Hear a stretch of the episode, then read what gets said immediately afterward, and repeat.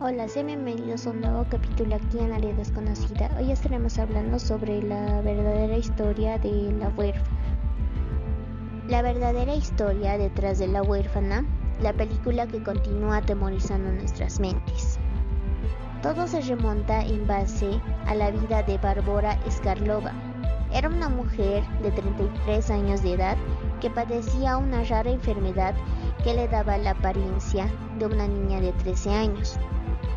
Su familia y su infancia eran desconocidas. Lo poco que se sabe es que pasó toda su niñez en un centro psiquiátrico por tener rasgos psicopáticos. Posterior a su estancia en el centro, conoció a dos hermanas, Clara y Caterina, quienes la adoptaron y junto con ella se unieron a una secta llamada el Movimiento Grial. Ese movimiento tenía un líder a quien llamaban el Doctor quien se comunicaba con sus fieles por mensajes de texto, por celular y permitía el abuso infantil, la antropofagia y otras perversiones. Clara acababa de separarse de su esposo y tenía dos hijos, uno de 8 años y otro de 10 años. Las hermanas habían sufrido de esquizofrenia en su infancia y habían aprendido a vivir con ese padecimiento mental todo iba bien, pero el problema comenzó cuando Bárbara empezó a sentir celos de los niños y los culpaba de actos que ella misma había realizado, con el único fin de molestar a su madre. Clara y Caterina eran fáciles de manipular, por lo que Bárbara incitó a que Clara construyera una jaula de hierro en el sótano de su casa, para que encerrara a los niños desnudos como una forma de castigo. Con el paso del tiempo, ambos eran torturados y hasta se sabe que apagaban cigarrillos en sus cuerpos. La obsesión de Skarlova con Hansel y Gretel hizo que convenciera a las hermanas de engordarlos y obligarlos a sacarse pedazos de sangre y de carne que después ellas comían. Bárbara había instalado un equipo de vigilancia para ver a los niños pero no contó con que los vecinos tenían captaron la señal de la casa de las hermanas. Los vecinos, al ver la escalofriante escena, alertaron a la policía. Cuando llegaron los oficiales, encontraron a los dos niños en condiciones graves de maltrato y a Annika, que en realidad era Bárbara. Se hizo pasar por una niña maltratada en el juicio, las hermanas reconocieron lo que hicieron, pero revelaron que fueron manipuladas por Bárbara, quien escapó a Noruega. Engordó y se hizo pasar por un adolescente de 14 años llamado Adam. Volvió a encontrar una familia que se encargó de ella, pero su gran desempeño en la escuela y su negación para practicar deportes en grupo hizo que los profesores se comunicaran con las autoridades para que vieran su caso. En el momento de la sentencia de las dos hermanas, Kiara recibió 12 años de prisión y Caterina 10 años, y Bárbara únicamente 5. En 2011 apeló y quedó en libertad. Actualmente se desconoce su paradero.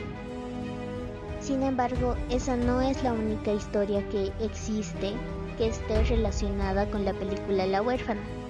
Tal es el caso del matrimonio formado por Christine y Michael Bernie, que acababan de vivir en primera persona lo que John Colleck nos contó hace años en la película Huérfana. Al parecer la pareja fue arrestada por abandonar a su hija adoptiva y mudarse a Canadá desde su Indiana natal. Hasta aquí todo está bien, no, pero no es normal abandonar a tu hija. Pero claro, la cosa se pone interesante cuando al escuchar los relatos de la familia, las autoridades descubrieron que la niña en realidad tenía 22 años y sufría de enanismo. Tal y como comentó Christine Adair, todo comenzó en 2010 cuando el matrimonio decidió adoptar y acudió a un orfanato en Florida, donde conocieron a Natalie Grace supuesta nativa de Ucrania, una niña sana de 6 años que padecía enanismo. Después de que la pareja firmó los papeles de adopción y llegaron a casa, Christine se dio cuenta de que les habían mentido cuando al bañar a la niña se dio cuenta de que tenía vello púbico. En ese momento ella se queda en shock porque ella le dijeron que tenía una niña de 6 años y era muy evidente que ya no tenía esa edad.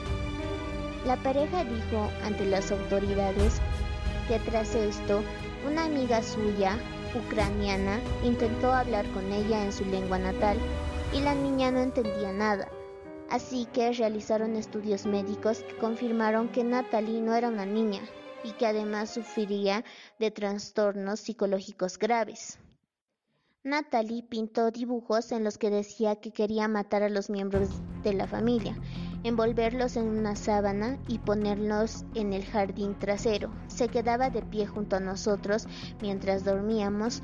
Tuvimos que esconder todos los objetos punzantes de la casa. La vi poner químicos en mi café y cuando le pregunté por qué lo hizo me respondió, estoy intentando envenenarte. Y por si esto fuese poco, la madre adoptiva de Natalie declaró que ésta comenzó a pintar los espejos con sangre y a comportarse de forma amenazante, por lo que la llevaron ante un terapeuta, a quien confesó su edad real y reveló que la idea de asesinar a su familia adoptiva le parecía muy divertido. Tras todo esto y sin poder conciliar el sueño por miedo a morir, la pareja huyó de la casa junto a sus dos hijos biológicos. Lo peor es que la historia no tiene un final feliz para esta pareja, que además de haber sufrido este acoso y trauma, han tenido que enfrentarse a la decisión de la Corte Superior del Condado de Marion, que a pesar de determinar que Natalie nació en, 1989 y que su edad había sido alterada para favorecer su adopción, emitieron una orden de arresto contra el matrimonio por abandono infantil. Estos han tenido que pagar 5 mil dólares para salir en libertad y comenzarán su juicio en el siguiente mes, para cuando la huérfana 2 ya esté de nuevo en cine. Según varios medios de comunicación locales, los intentos de localizar a Natalie no han tenido éxito.